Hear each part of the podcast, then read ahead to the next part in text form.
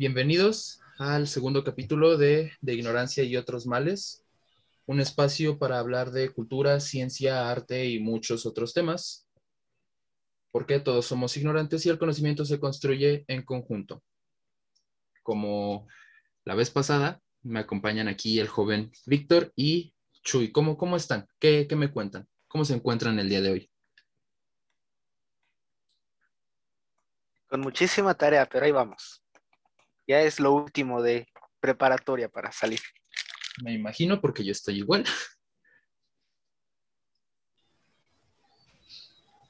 Chuy. Ah, es que acabo de encontrar una canción, güey. Perdón. Pues me lleva la chingada, güey. Con la carrera, güey. No sé ni qué pintos voy a elegir, güey. A ver si, a ver, no sé si me quede en primer en CU, si no, ahí me verán en la marina. O vendiendo chicles en el metro, güey. No, mejor en la marina. No, porque la marina te piden prueba física para entrar. No, tú sí la pasas. Sí, No, tú sí. Nosotros No, sí, no. Víctor, Víctor y yo valemos mal. O sea, sí, No, güey, por la altura. Ah, Por sí cierto, ¿ya te cortaste la greña para el servicio militar?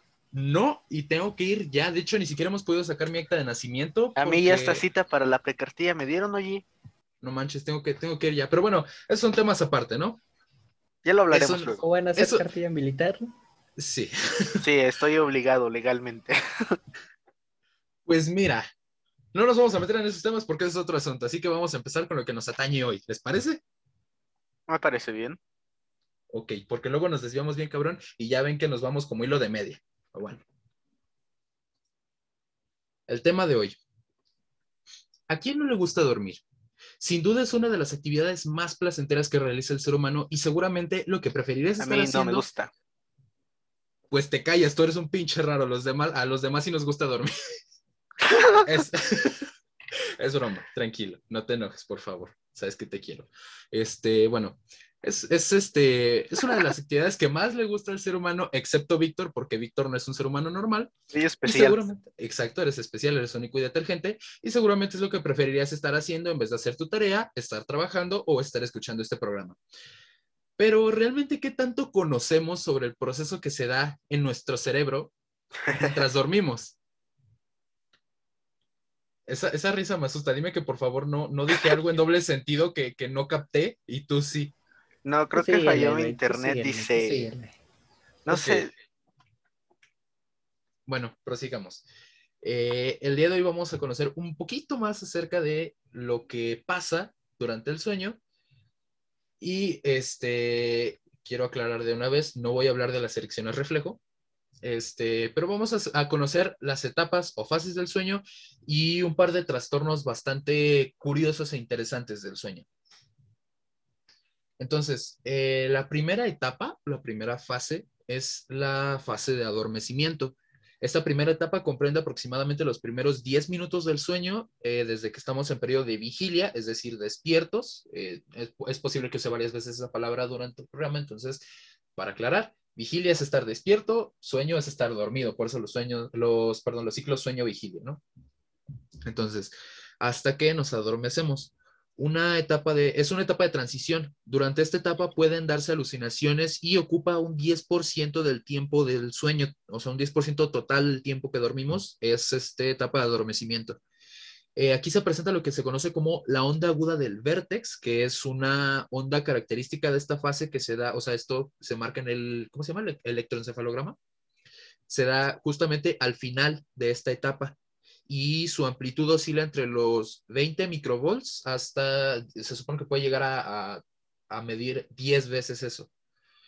Este, y el cerebro muestra actividad de ondas Z, de, que son de 3.5 a 7.5 Hertz, más o menos. Este, de hecho, es, eh, no sé si han escuchado eh, de, de, que mucha gente dice, eh, bueno, de hecho, y eso lo vamos a hablar un poquito eh, por encima más adelante, la parálisis del sueño, que es este cuando, o cuando dicen que se te sube el muerto, que es, Es lo mismo. horrible eso. Tú, tú, has tenido hasta viaje astral, entonces. Aún así, se siente horrible la parálisis del Sí. sueño. Yo, personalmente, yo nunca la he sufrido. A lo mejor suena raro, pero tengo curiosidad de saber cómo se siente de Yo vivirlo sí, en carne eh, propia. A, a mí me ha pasado hasta dos, tres veces por noche, cuando estoy muy estresado. Mames, ¿eso es posible? Sí, yo lo he sentido. Es horrible. Bestia. Bueno, este, bueno, justamente eh, durante estos periodos en los que, justamente mientras estamos despertando y mientras estamos apenas quedándonos dormidos, son este, digamos que son las etapas donde somos más, eh, ¿cómo podemos decirlo? Más susceptibles a sufrir este tipo de alucinaciones.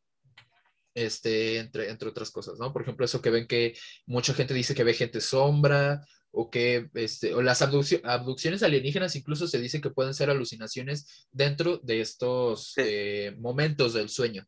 De hecho, la parálisis del sueño también puede venir acompañado de alucinaciones, tanto auditivas como visuales. Incluso sensoriales. Por eso llega a dar tanto miedo, eh, por eso se hace referencia a que se te sube el muerto, por ese tipo de alucinaciones. Exacto.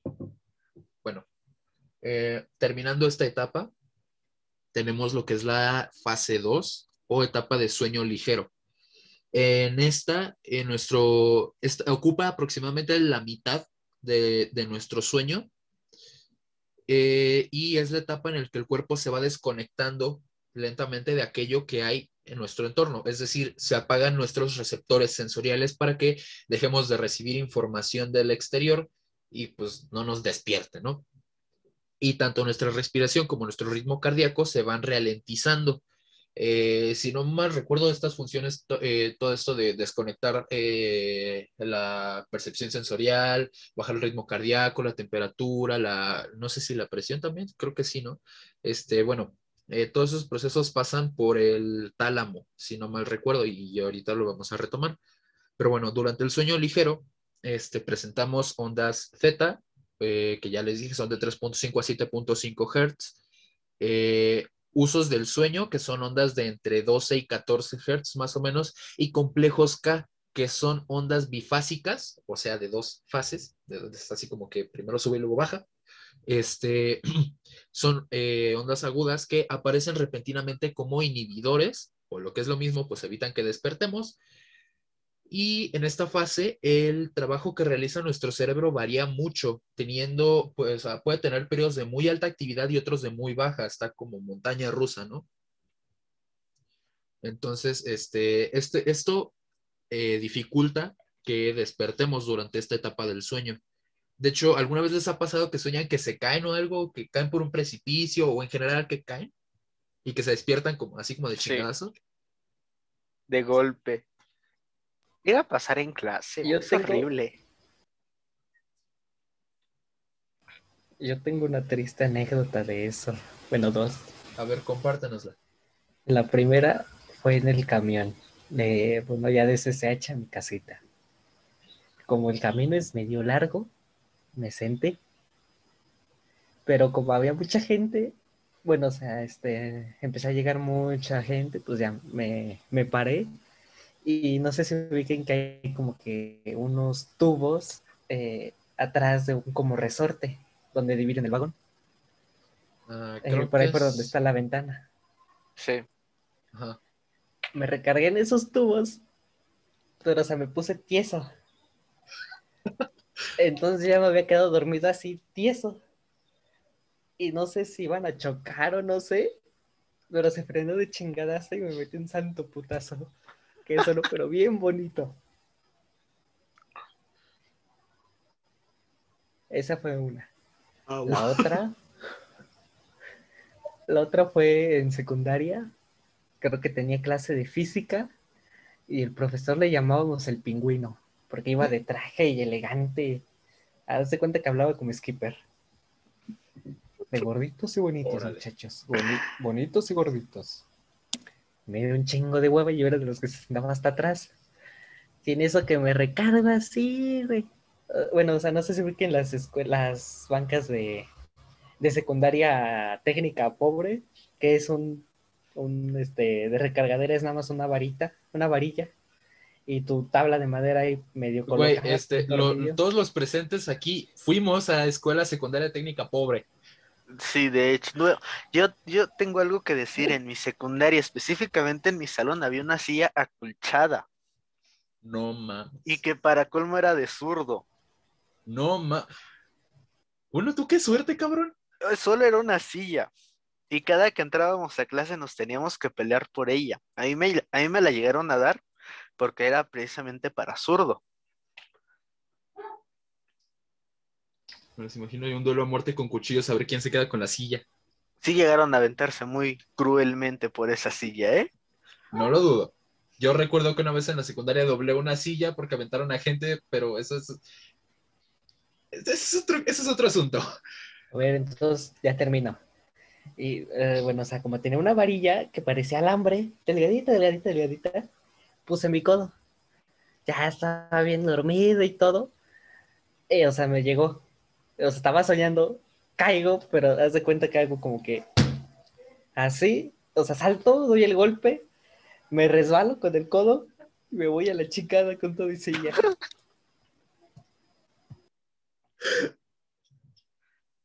Cuánta tristeza en una sola historia. Uy, esa solo es una de tantas. Acompáñanos a escuchar esta triste historia. Hay que hacer un capítulo solo dedicado a las escuelas secundarias técnicas pobres. ¿Cuál Anécdotas. secundaria es Anécdotas. meterle primaria, Un- secundaria, de- SSH, Estaría todo? interesante hacerlo.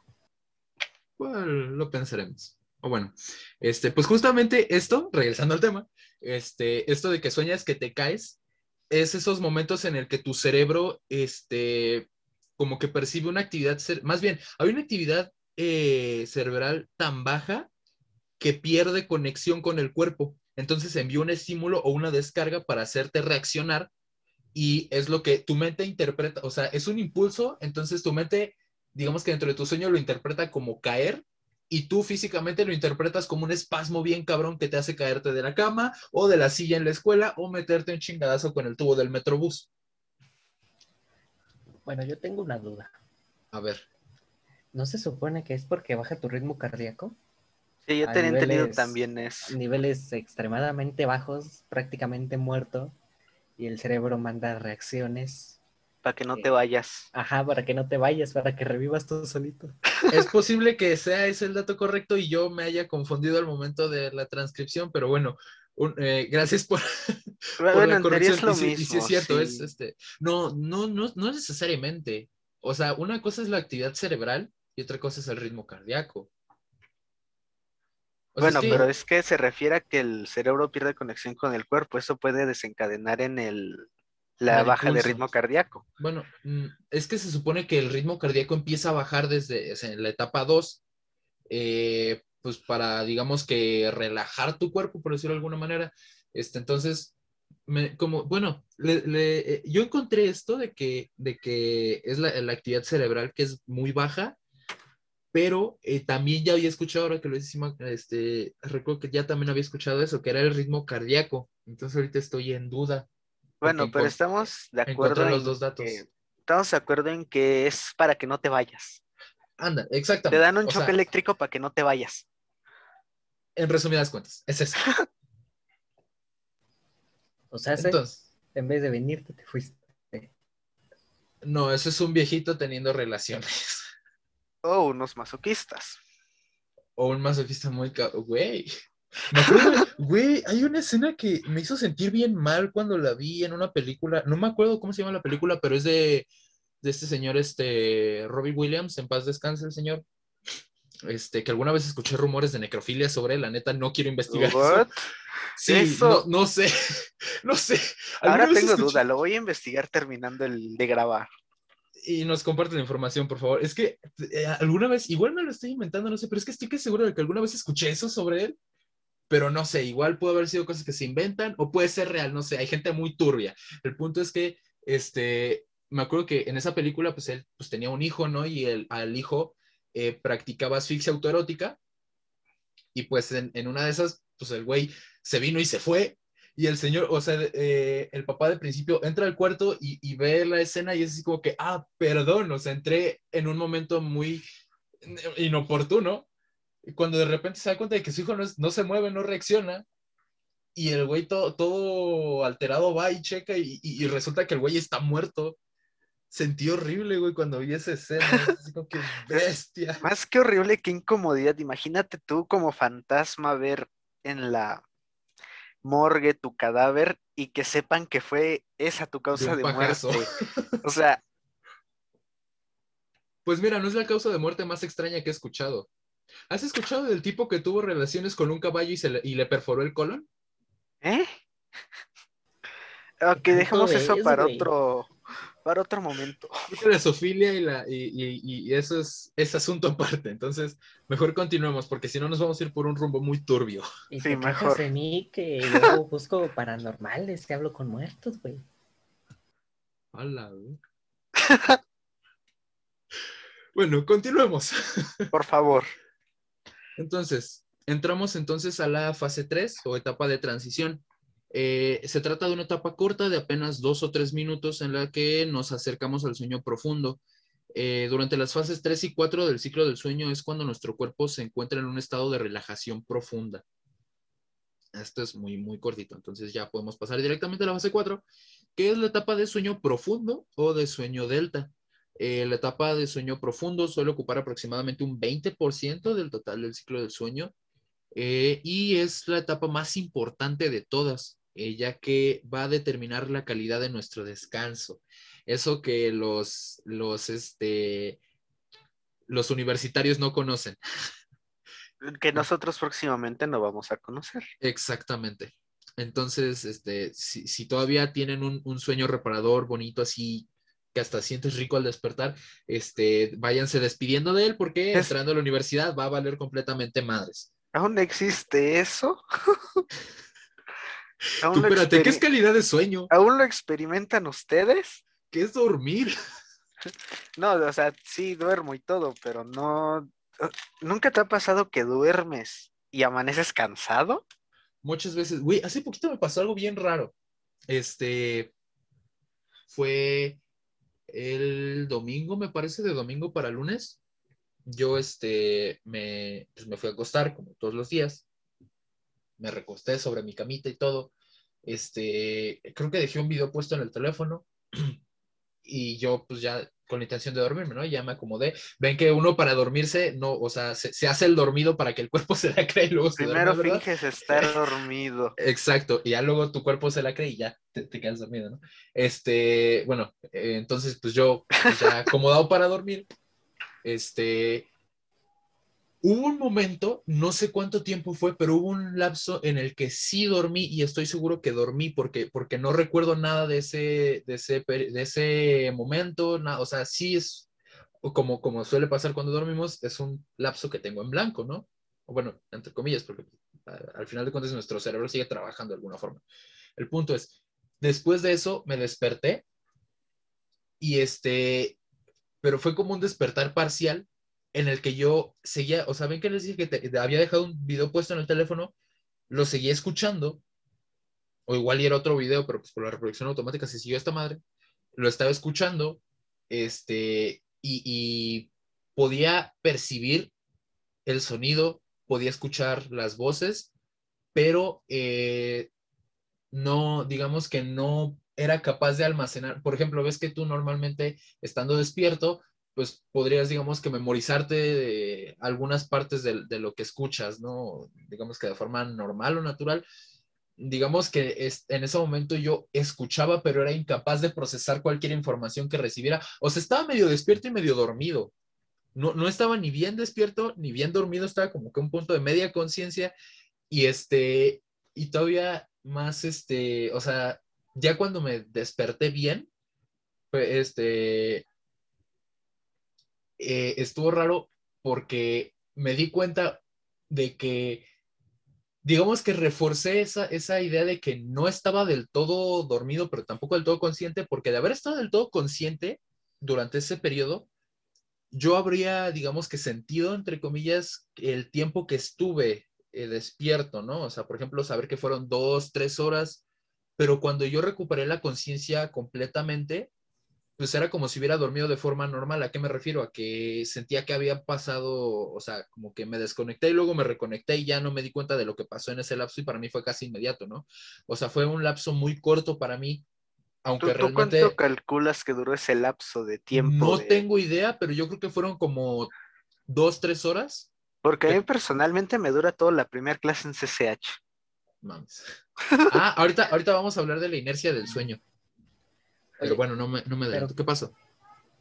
Pero no se supone que, bueno, yo había escuchado que ese era un método de enseñanza. Digamos, estás durmiendo y te ponen eh, como que clases o no sé. No funciona. Pues mira, es, es como esos videos que te dicen, ¿no? Este, aprende inglés mientras duerme. Y como Es- tres horas de diálogos y verbos y bla, bla, bla para que. Los audios esos sugestivos, ¿no? No, ese es otro pedo. Eso sí es más ficción. ¿Cómo hay gente que cree eso? No, no sé, güey, pero bueno, este, o sea, sí, ya, eh, creo que ya había escuchado alguna vez lo que dices. No, no te voy a decir que funciona o no porque no tengo la menor idea. Lo que sí he escuchado es que han hecho estudios en los que eh, separan a dos grupos de jóvenes y a estos les, les meten cierta información, les enseñan cierta cosa, no sé, pon tú que les enseñan, les dan una clase de matemáticas y luego de la clase los mandan a dormir, pero un grupo va a descansar bien y va a dormir así bien y bonito y el otro pues como universitario normal, ¿no? Entonces, este, eh, los resultados arrojaban que el grupo que había dormido bien, eh, después tenía como que, o demostraba haber retenido mejor la información.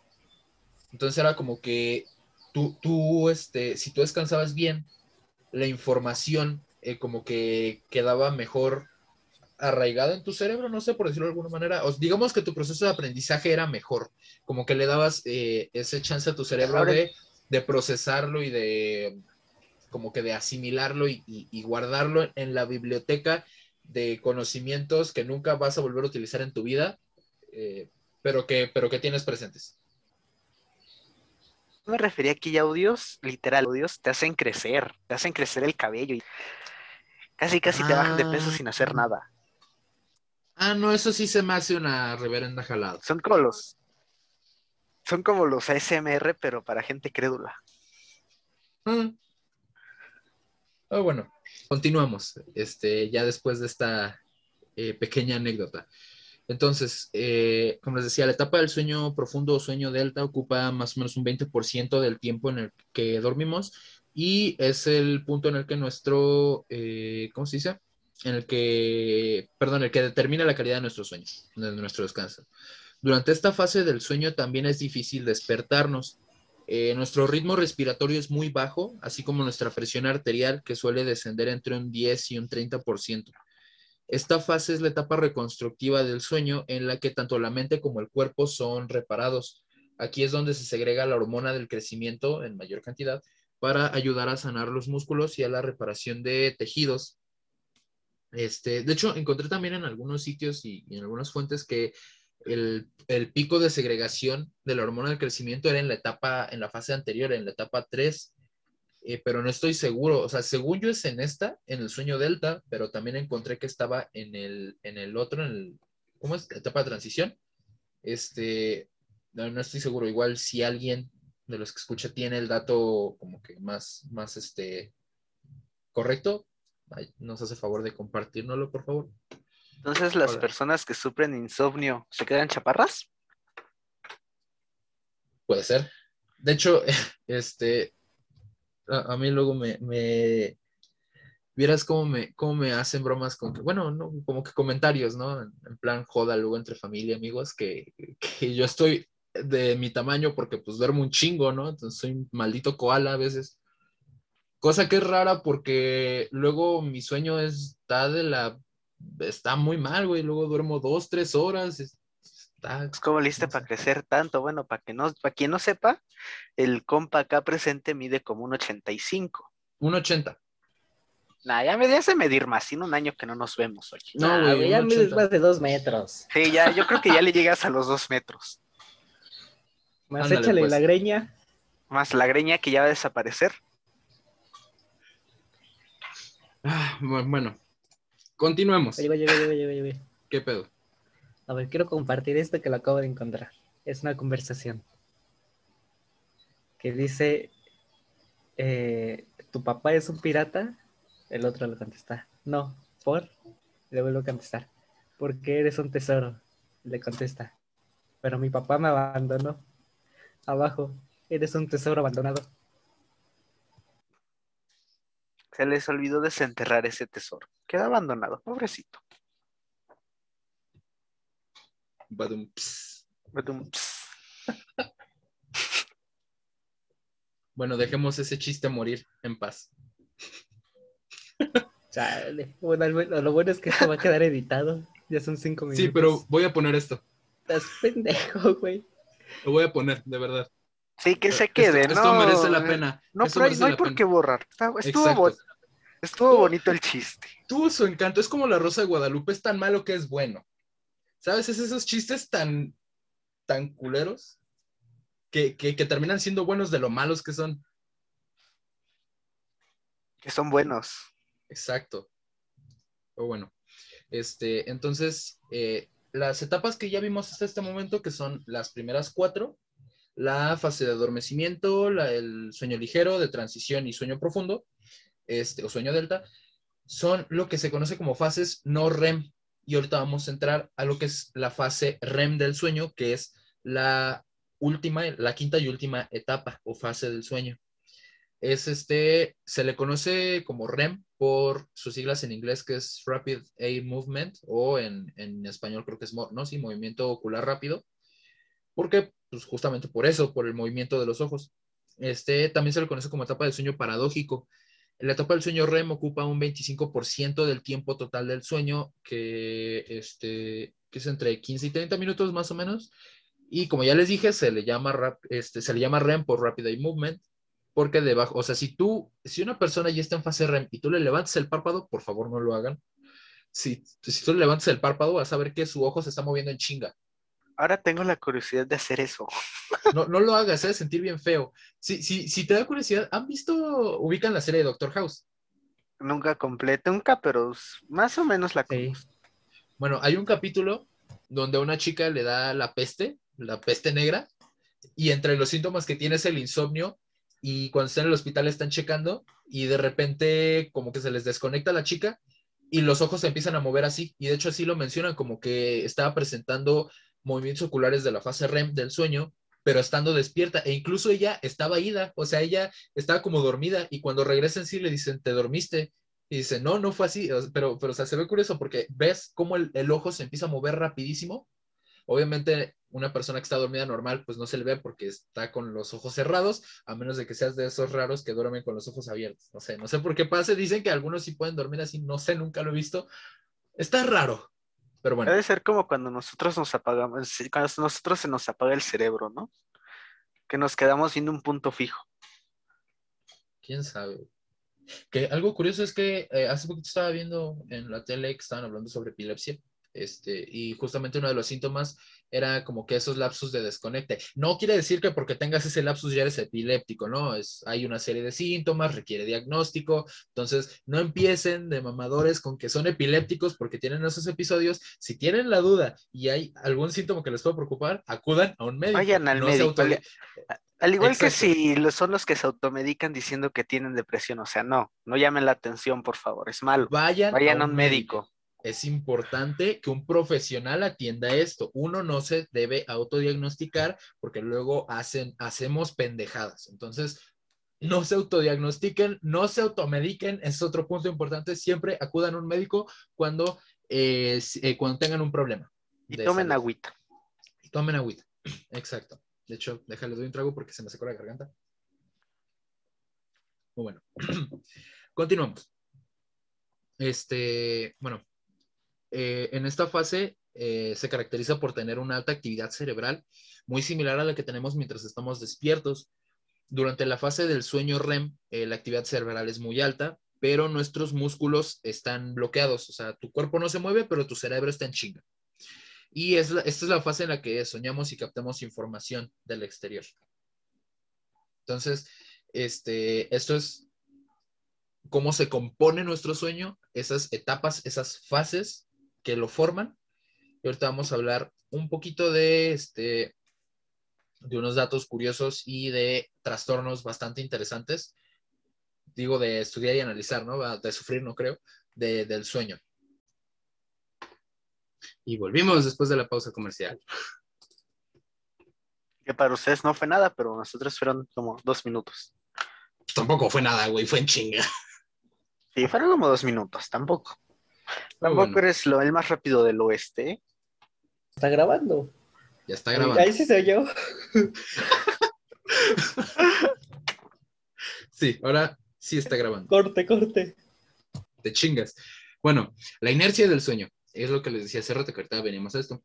Eh, así nomás como un concepto para que lo agreguen a su breviario cultural, es ese estado de adormecimiento que se sufre inmediatamente después de que despertamos.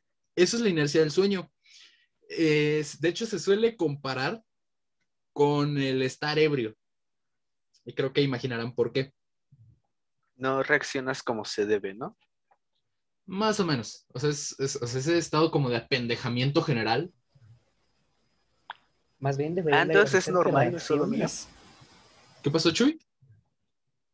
Que en vez de decir que reaccionan equivocadamente, deberían de agradecer que reaccionan. Porque hay muchos Exactamente. Que se quedan en el viaje y otros que se quedaron allá ya no regresaron. Ándale. Entonces, este, de hecho, yo, yo no sabía, o sea, se supone que puede durar entre media hora y una hora, pero dicen que se puede incluso prolongar hasta tres horas. Yo la verdad nunca, nunca he sufrido una inercia del sueño tan larga. Quiero suponer que dure, que eso dure tanto ya debe ser algo negativo, ¿no? Algo malo de- por- para la salud. Quién sabe, no sé, la verdad no sé. Pero bueno, este, justamente eh, es este, es- a ver si pronuncio correctamente los nombres. Seguramente no. Shear, Shea, Hilton y Shea, hay dos Sheas, este, que son autores de un libro de, es, este, no me acuerdo si es neurología o qué, pero es este, medicina. Explican que el adormecimiento y estado bajo de alerta de la inercia del sueño es incluso mayor a, a lo que se sufriría tras 24 horas sin dormir. O sea, imagínate, estás más alerta estando 24 horas sin dormir, repito, no lo hagan, a, a que, a, digamos que a ese estado de, de apendejamiento general que sufres al despertar. Para que se den una idea. Este, otro, otro concepto que pueden añadir es, son los ritmos circadianos, que básica y llanamente son ciclos biológicos sujetos a cambios en el ambiente, como lo son la luz y la oscuridad en el sueño. Es decir, eh, tú percibes luz, entonces pues tienes que estar despierto, no, percibes ausencia de luz, estás dormido. No sé si me explico. O sea, estos ciclos están sujetos a esos, eh, a esa recepción sensorial, a esa Es información como cuando sensorial. te prenden la luz de golpe, ¿no? Y te despiertas. Eh, creo que algo así. Que Eso es por cierto. Chuy, tú te acordarás que le agradecemos mucho a la profesora de química de primer semestre que ella sí se preocupaba y nos avisaba, chicos, voy a prender la luz, no que otras profesoras, nomás nada así, sin agua va y se sentía horrible. Arden los ojitos. No, no arden, se siente raro en los ojos. Ey. Pero Y más cuando usas lentes. eh, entramos entonces a los trastornos del sueño. Los trastornos del sueño son clasificados en disopnias, parasomnias y trastornos del sueño asociados a procesos médicos, psicológicos y psiquiátricos. Eh, algo que se me hizo curioso que encontré es que el síndrome de piernas inquietas es clasificado como una disopnia. Este, no sé si han escuchado alguna vez de ese síndrome. ¿Algo? ¿No? ¿Tú, Chuy? No. Bueno, eh, básicamente eh, se produce una sensación, por lo que recuerdo, igual si la rigo, corríjanme, por lo que recuerdo, este, es una sensación constante de dolor e incomodidad en las piernas, que se supone que como que se quita al moverlas, entonces por eso la persona está constantemente moviéndola, pero bueno, aparentemente, al menos eh, así lo encontré, es, este, se puede clasificar como una disomnia. Ahí tendría que investigar un poquito más a fondo, tengo la duda, pero bueno. Entonces, eh, vamos a ver un par de, eh, de trastornos curiosos del sueño. El primero es la sexopnia. Y estoy seguro de que van a saber perfectamente lo que es porque su nombre deja poco a la imaginación. ¿Se, se tienen alguna idea de lo que, en lo que consiste la sexopnia? Eh, ¿Tener comportamientos sexuales mientras duermes? ¿Como un Es- sonambulismo sexual? Lo acabas de describir perfectamente. Sonambulismo sexual. Yo lo había escuchado de un youtuber, creo que Dallas Review, y bien sonado que padece de eso, pero no sabía que fuera tan común. Este, pues yo no sé qué tan común sea, pero bueno, es un trastorno. Este, este trastorno causa que las personas, como bien lo ilustró el compañero Víctor, eh, experimenten una excitación sexual y hasta orgasmos mientras duermen. Eh, algunos expertos lo consideran una variante del sonambulismo clásico, porque pues, el comportamiento es muy similar. E incluso creo que se dice que, que un sexomnia maníaco, no sé si lo dije así, este, si lo dije bien, perdón, eh, es, es, digamos que es difícil distinguir o es indistinguible cuando está despierto que cuando está dormido y está teniendo estos, estos, comportamientos. Entonces tú lo puedes ver normal y parece que está despierto, pero en realidad está dormido. Pero bueno, este, en algunos casos los que lo sufren son conscientes de su comportamiento antes de que busquen ayuda, pero no hacen nada al respecto por miedo a lo que piensen de ellos. Imagínate que tú llegues con tu doctor y le digas, oiga, doc, tengo sexo dormido. ¿Y si es soltero? Pues yo me preocuparía porque es lo primero que tiene a mano. O quién es la persona que tiene más cerca. Pero no sería qué o quién. Por eso. Pero bueno, este, Solo esperemos que no le pase como, como al perro de los Simpson cuando se toma los antidepresivos de Lisa, que ve una carita feliz en el ventilador y, quiere meterle a la lengua. Esperemos que si es chico no le pase lo mismo. Es la propia Lisa, ¿no? La que ve la carita sonriente en el ventilador. Primero, pero luego le tiran las pastillas, el perro se, las, come, ajá, y luego él ve la carita sonriente en el ventilador y ahí va a besarlo. Eso no lo recordaba. Sí, es eso. Pero bueno, este, si en, el dado caso de que alguien que padezca esto, este, nos escuche, eh, de verdad, acudan a un médico, no es nada de qué avergonzarse. Exacto, o sea, de verdad, eh, no, no, no, no hay, no hay por qué, ¿no? Y además, pues, hay confidencialidad médico-paciente, no es como que el doctor vaya a estar divulgando tu caso, entonces, eh, hay que hacer mucho énfasis en eso. Si alguno de los que nos escucha padece o ha, sufrido de, alguno de estos trastornos eh, y necesita la atención médica, de verdad, vaya. Pero bueno, eh, la patología ha sido confirmada por investigadores que han llegado a realizar videos de los pacientes con este trastorno y se ha observado actividad cerebral poco habitual mientras sucedían los actos. Eh, la sexomnia es una patología grave para quienes lo sufren y para sus parejas. Olviden, olviden lo de la confidencialidad. Ya sabemos que los médicos los graban. No, a ver, espérate, güey. Esto evidentemente lo hacen con fines, este, ¿cómo se dice? De investigación. Con estudios, sí, pero exacto, sabes que no te lo van a hacer a ti? Cuidan tu identidad. O sea, no y, y es una ventaja. Ajá, o sea, también. Y, repito, no es como que voy a subir ese video a YouTube así como que, eh, watchen este güey que tiene sexo dormido. O sea, no. E, pues actualmente sucede. Puede suceder actualmente. Sería, sería un comportamiento muy poco ético. Estoy casi seguro de que eso rompe el juramento hipocrático y como mínimo deberían quitarle la licencia al doctor que haga eso.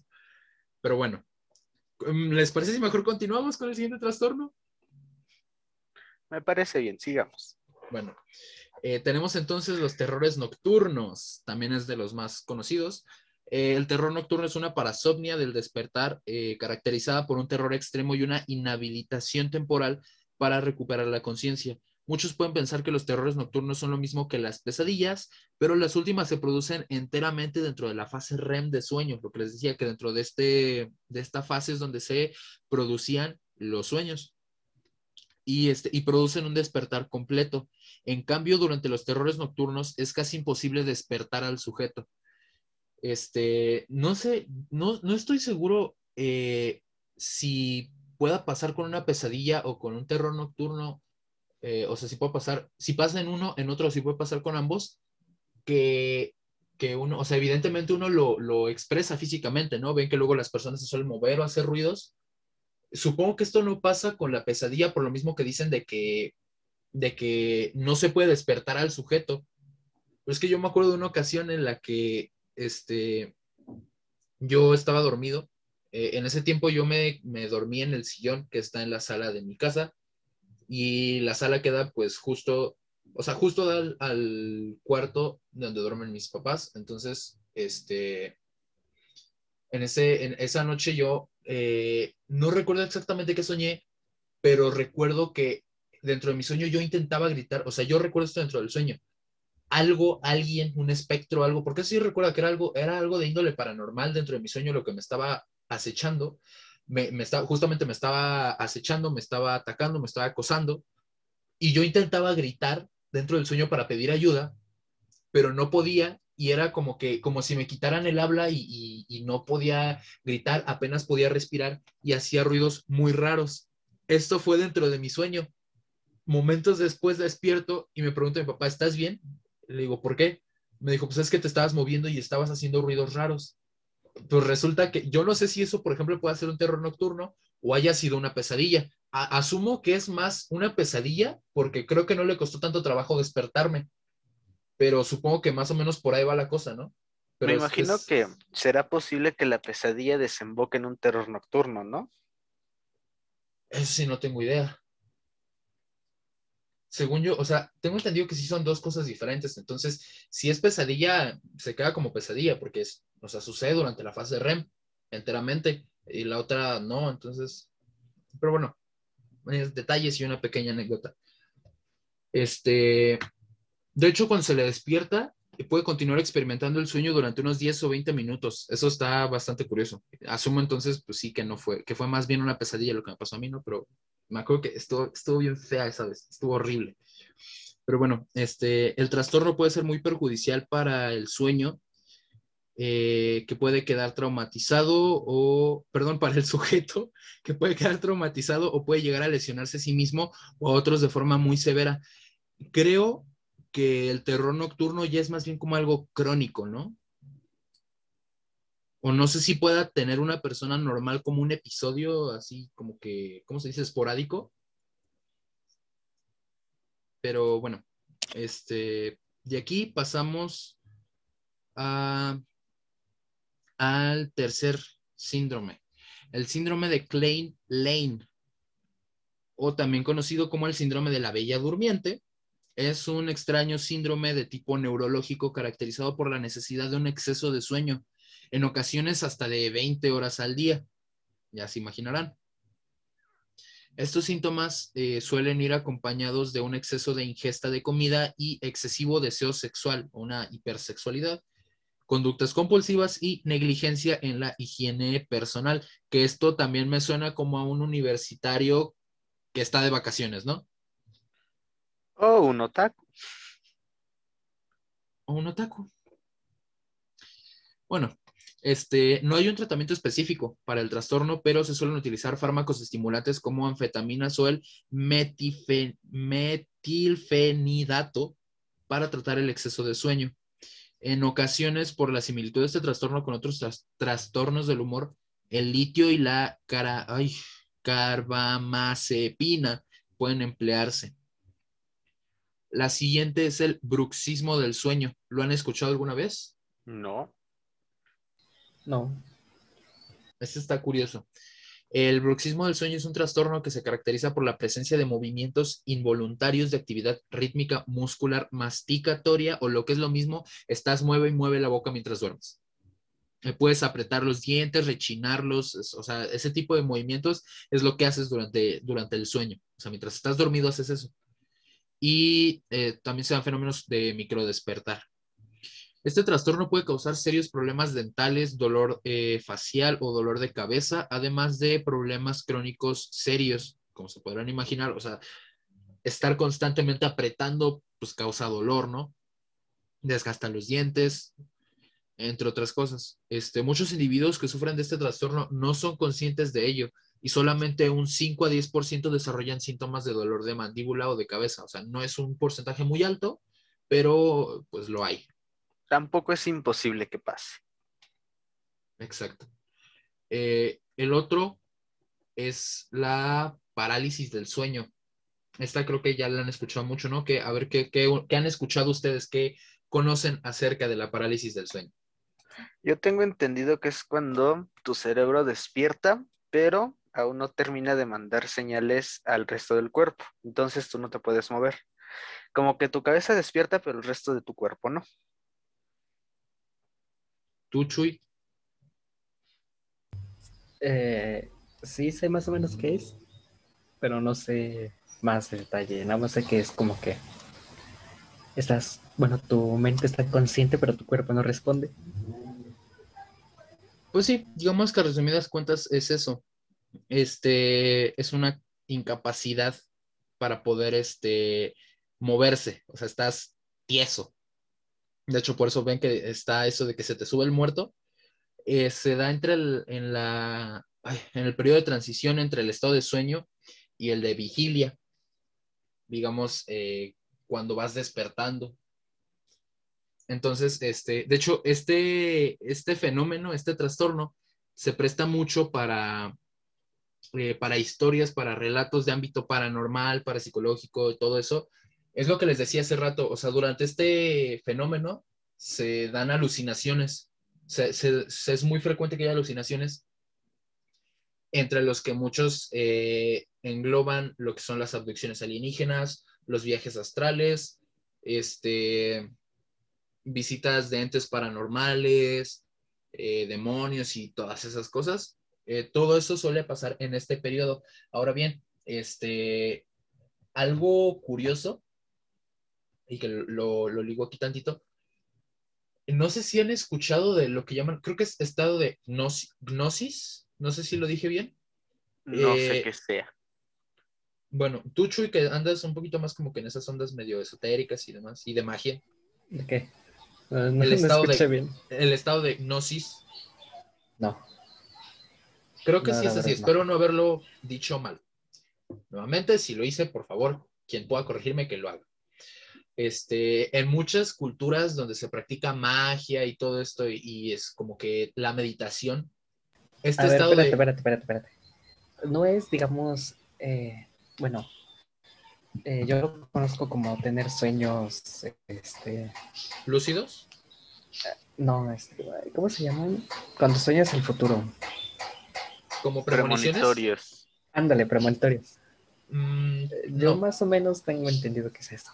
Bueno, lo que yo tengo entendido eh, es que en el estado de hipnosis es lo que se suele buscar cuando uno está meditando, cuando uno está, este, ven que en muchas, en muchas creencias y ramas de magia y demás, se busca ese estado de, de meditación, ese estado de balance, de equilibrio mental, en el que estás como que medio despierto, medio dormido, y que es donde como que desde el punto de vista parapsicológico y esotérico y todo eso es como que eh, lo voy a decir muy burdamente y una disculpa para los que tienen un conocimiento más amplio de esto. Y, y, si alguno está escuchando esto, por favor, instruyame y corríjame todo lo que todo lo que haya dicho mal, porque seguro dije un chingo de cosas mal. Pero digamos que es este punto en el que como que puedes conectar con algo superior o como que puedes expandir tu, tu tu mente, tu, tu horizonte, digamos que es como que ese estado de relajación y de equilibrio. No sé si me explico. De hecho, eh, se supone que también se busca a través de realizar actividades mecánicas eh, como que constantes. De hecho, el rosario, por ejemplo, es un, ejemplo es un ejemplo, válgame la redundancia, entre otros. Pero bueno, ahí ya es desviándome un poquito más y es un tema aparte, pero sería interesante tocarlo después. No sé si quieren que lo hablemos, pero bueno. Este, el último que vamos a tratar el día de hoy es eh, por mucho el peor trastorno del sueño que puede sufrir una persona y en general de las peores enfermedades que puede sufrir. Insomnio familiar fatal. ¿Le suena? No. No. Pero por el nombre supongo que se dan una idea. No. Más o menos. No sabría explicarlo. Bueno, vamos a adentrarnos en esta curiosa y horrible enfermedad. O sea, es, es, es increíble y es muy interesante para estudiarla, pero de estar de la verga es sufrirla. De verdad, no se lo deseo a nadie. Bueno, es un trastorno degenerativo, hereditario y letal, como su nombre lo indica, que literalmente te mata de sueño. Es causado por un prión eh, esto de prión viene de partícula infecciosa proteica, el cual es un tipo de proteína eh, que se ha plegado mal y se vuelve agresiva. Y a pesar de no tener ADN ni ARN, actúa como si lo tuviera y se comporta como una especie de patógeno o agente infeccioso que infecta a otras proteínas a su alrededor y les transmite esa malformación. Imagínate que tú tienes una proteína que se pasa al lado oscuro. Eso es un prión. Y hay muchas, muchas, o sea, digamos que muchas proteínas pueden convertirse en priones, pero la, la, digamos que la que nos atañe aquí, la que nos llama la atención en este trastorno, porque es la que, la que lo causa, es la proteína priónica celular, que eh, por lo que encontré no se conoce mucho de sus funciones, se tienen hipótesis y teorías, pero eh, no, no se conoce mucho de ella actualmente, pero sí se sabe que se encuentra entre otras, eh, o sea, en muchas células del cuerpo, pero entre ellas están las neuronas, mismas que, por cierto, y para desmentir un, mito muy esparcido, las neuronas no están solo en el cerebro, las neuronas no son las células del, cerebro, son las células del sistema nervioso y recordemos que el sistema nervioso está en todo el, en todo el cuerpo. Entonces, las neuronas no son solo del cerebro, pero bueno, este, eso es otro asunto. El punto es que eh, en la cubierta de las neuronas se encuentra la, la proteína, la proteína priónica celular, que cabe aclarar, este es el nombre de la proteína así normal, digamos que bien formada, ¿no? Eh, se, este, se le conoce así como P, PRPC, sí, sí, ¿no? Sí, PRPC. Pues cuando esta proteína priónica celular se pliega mal y se, bueno, eh, una, una, explicación breve. Eh, las proteínas son cadenas de aminoácidos que para poder cumplir su función correctamente pasan de ser una cadenita, así un, como un hilito de aminoácidos, a plegarse sobre sí mismas y formar una, eh, un cuerpo tridimensional que es la proteína, ¿no? Entonces, en este proceso de plegamiento, cuando la, en este caso la proteína priónica celular se pliega mal, eh, se convierte en una, P, eh, pasa de ser PRPC a ser PRPSC. La S venía de, ay, ¿cómo se llama? Ah, se me fue ahorita la palabra, pero es este como algo así como temblor en inglés.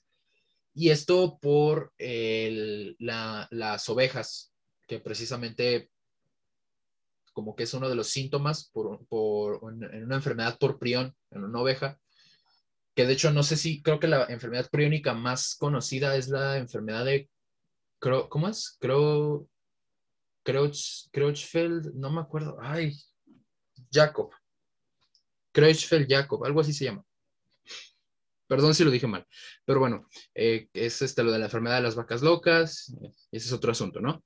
Pero bueno, el punto es que tú tienes tu eh, proteína priónica celular, se pliega mal, se pasa al lado oscuro y tienes un prión. Algo común en todas las enfermedades por prión es que todas son degenerativas, todas son este, letales y hasta el momento no hay tratamiento. Entonces, es, se podrán imaginar la gravedad de estas enfermedades.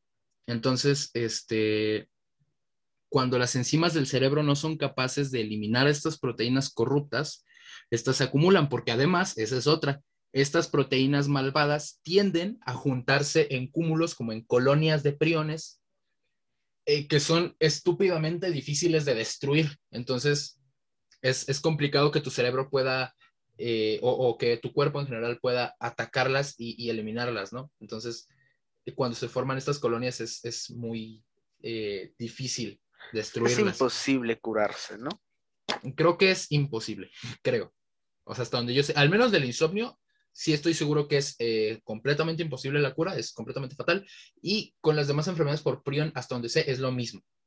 Pero bueno, este, entonces, eh, en el caso de esta enfermedad, atacan particularmente al tálamo, que ya lo habíamos mencionado antes, no sé si se acuerdan, que entre otras funciones eh, como lo de que le pasa por ahí el proceso de disminución del ritmo cardíaco, de la presión, de la temperatura. Otra de sus funciones es ser una especie de interruptor de apagado a la hora de dormir para eh, desconectar eh, los receptores sensoriales del cuerpo. Entonces atacan muy particularmente al tálamo. Eh, la edad media en la que aparece la enfermedad es, entre es a los 50 años, pero digamos que el, así el periodo en el que suele aparecer es entre los 30 y los 70 años, más o menos. Entonces no hay una edad fija para que la enfermedad se desarrolle. Eh, no, o sea, te digo, se suele dar entre los 30 y los 70 años, pero eh, se da entre los 30 y los 70, pero mayormente, o, o, digamos que en promedio, esa es la palabra correcta, en promedio, a los 50. Eh, esta enfermedad ataca por igual, seas hombre, mujer o quimera, seas rico, seas pobre, seas alto, chaparro, le vale madres. Seas él, ella o ella, niño, O ella. niña o niñe. Hombre, mujer o AMLO. Los síntomas del IFF, o insomnio familiar fatal, son evidentemente el insomnio, la hiperhidrosis, que es un exceso de sudoración, ataques de pánico y la demencia. Eh, que la demencia es, pues, como en cualquier otro caso, se acompaña de pérdidas de la memoria, cambios de personalidad y otros síntomas similares, ¿no?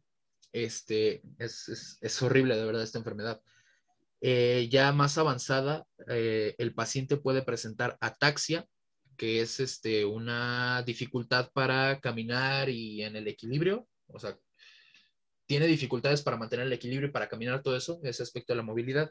Puede presentar espasmos y delirios ya Ah. más avanzada, alucinaciones como tal, porque es también parte de las, creo que también es parte de las funciones del tálamo, entonces como lo ataca directamente, este, o sea, como el tálamo controla esta cuestión de tu percepción, eh, la información sensorial que recibes, al atacarlo, eh, como que esta información, no sé si sería la palabra correcta, pero podemos decir que se corrompe y facilita mucho estas alucinaciones y delirios en la persona, en el paciente. El trastorno no tiene cura y los tratamientos que hay hasta el momento no han mostrado ser muy efectivos y el degrade del paciente se da en un lapso de 7 a 8 meses, pero eh, más frecuentemente el paciente muere antes del año.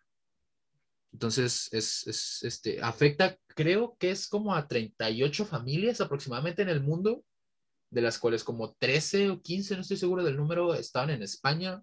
Em, igual estoy errando el número, espero que no. Si alguien lo tiene correcto, pues que me informe y si no, ya después yo me informaré, ¿no? En, este, en San Google.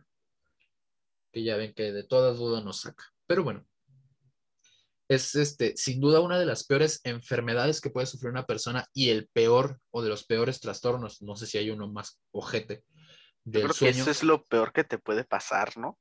Es que mira, o sea, eh, los síntomas, eh, de hecho esto es, esto es curioso, en, en todas las enfermedades por prión, eh, la enfermedad puede tardar años incluso en manifestarse. O sea, tú ya puedes ten- estar, digamos, infectado, entre comillas, o sea, ya puedes tener como que esa colonia de priones que van transmitiendo su malformación a otros y se van haciendo esas colonias. Eh, pero pueden pasar años hasta que realmente presentes un síntoma. Y una vez que empiezas a presentar síntomas, avanzan rápidamente. Les repito, no hay tratamiento ni cura. O sea, creo que hay algunos tratamientos, pero son poco efectivos realmente, no, no ayudan en mucho. Eh, y pues ya, o sea, en, en principio, evidentemente, no es como que te quedes sin dormir desde el, desde el primer momento en el que presentas síntomas, porque si no, no habría periodos tan largos. Creo que lo No, que pues, más, eh. lo más que aguanta un humano sin dormir son como 11 días o 10, creo. No estoy muy seguro. Yo tenía entendido que era menos, eran como siete, ocho días, Pero digamos que por ahí anda el récord. más o menos. Entonces, este, ya es más avanzada la enfermedad cuando el paciente presenta una completa incapacidad para conciliar el sueño. Y, o sea, imagínate, poco a poco te vas degradando física y mentalmente. ¿Por qué? Porque tu cuerpo no descansa, no se renueva. Este, entonces, a- a- ¿Podríamos además, decir que es como un cáncer? ¿Una enfermedad Eh, parecida al cáncer? No estoy seguro, creo que no. No, porque pues, supongo que haces esta comparación por las colonias, ¿no? Que te digo que se forman como cúmulos de. Sí, porque de tengo entendido que también el cáncer está presente en todos. Todos tenemos ese, ese pequeño error, pero ya depende de tu genética y de, De eso no que estoy seguro. factor O sea, que es que se mira, te desarrolle totalmente. hasta donde yo sé, eh, o sea, es que el cáncer tengo entendido que es eh, un error genético en, la, en, en las células Las células que se afecta? empiezan a reproducir. Ajá, que afecta precisamente a los procesos de reproducción y muerte celular. Entonces, este, no me acuerdo bien el nombre de los genes que influyen en esto, pero el punto es que cuando muta el, el gen que se encarga de la muerte celular, queda inhabilitado. Entonces ya no les dice a las células, hey, muérete, haz un harakiri. Pero cuando muta el gen encargado de la reproducción celular, uno dice, bueno, entonces este, pues va a mutar, va a quedar inútil, no va a realizar su función, entonces como que hay cierto equilibrio, ¿no? Igual no es como que no hay un problema, pero como que se puede equilibrar, pues no, chingate esa, resulta que este güey cuando muta, eh, está en esteroides, funciona muchísimo más de lo que lo hace normalmente. Entonces, entre eso y entre que las células ya no hacen harakiri para dar espacio a las nuevas células, hay una producción eh, descontrolada de células que generan estos tumores. Ahora bien, en el caso de los priones, eh, toma en cuenta que no, no sé si es, creo que no puede ser como un cáncer, pero eh, eh, lo digo porque toma en cuenta que en el caso del cáncer es una célula o son más bien cúmulos de células lo que se están eh, reproduciendo y, y, este, y generan los tumores.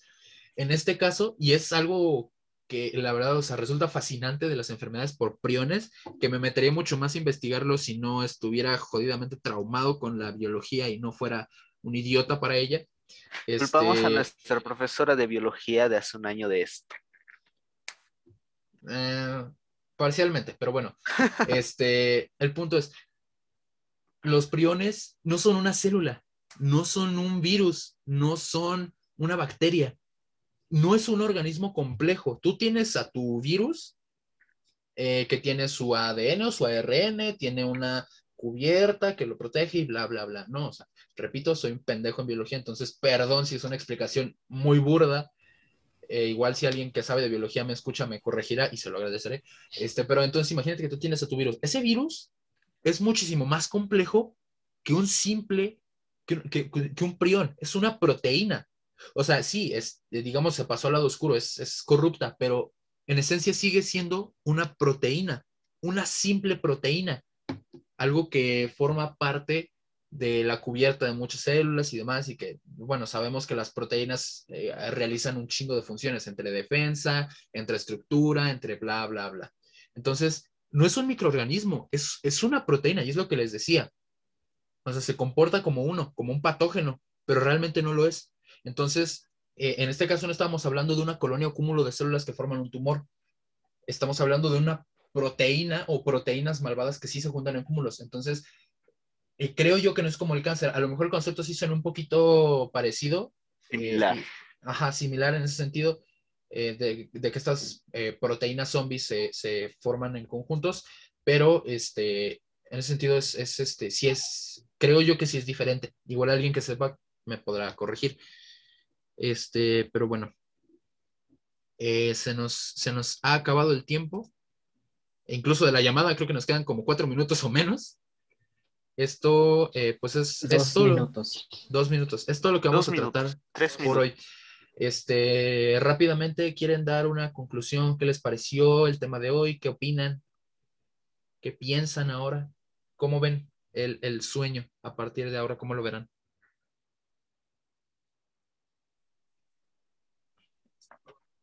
Ahora tengo un trauma por esa última enfermedad que mencionaste, y qué feo.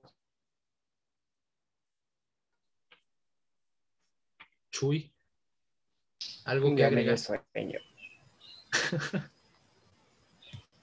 pues mira, puedes dormir, agradecelo. No tienes IFF. Que sepamos. Pero no descanso. Bueno, este. Creo que ahora sí sería todo por hoy, ¿no?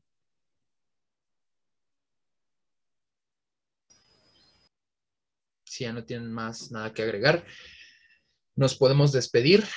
Eh, muchas gracias por escucharnos, por aguantarnos y por elegirnos, eh, eh, por escuchar nuestras, por escuchar completo, principalmente. Exactamente. Entonces nos despedimos, nos vemos, nos vemos pendejo, nos escuchamos en, en el siguiente La semana que viene, ¿no? Ahí luego. Pues ahí veremos, depende de nuestros tiempos. Depende de nuestras tareas. Exacto. Este, Ah, bueno, eso es todo por hoy. Nos despedimos. Eh, y recuerden que todos somos ignorantes y el conocimiento se construye en conjunto. Un saludo a los cinco suscriptores que tenemos, de los cuales yo salí uno. Gracias.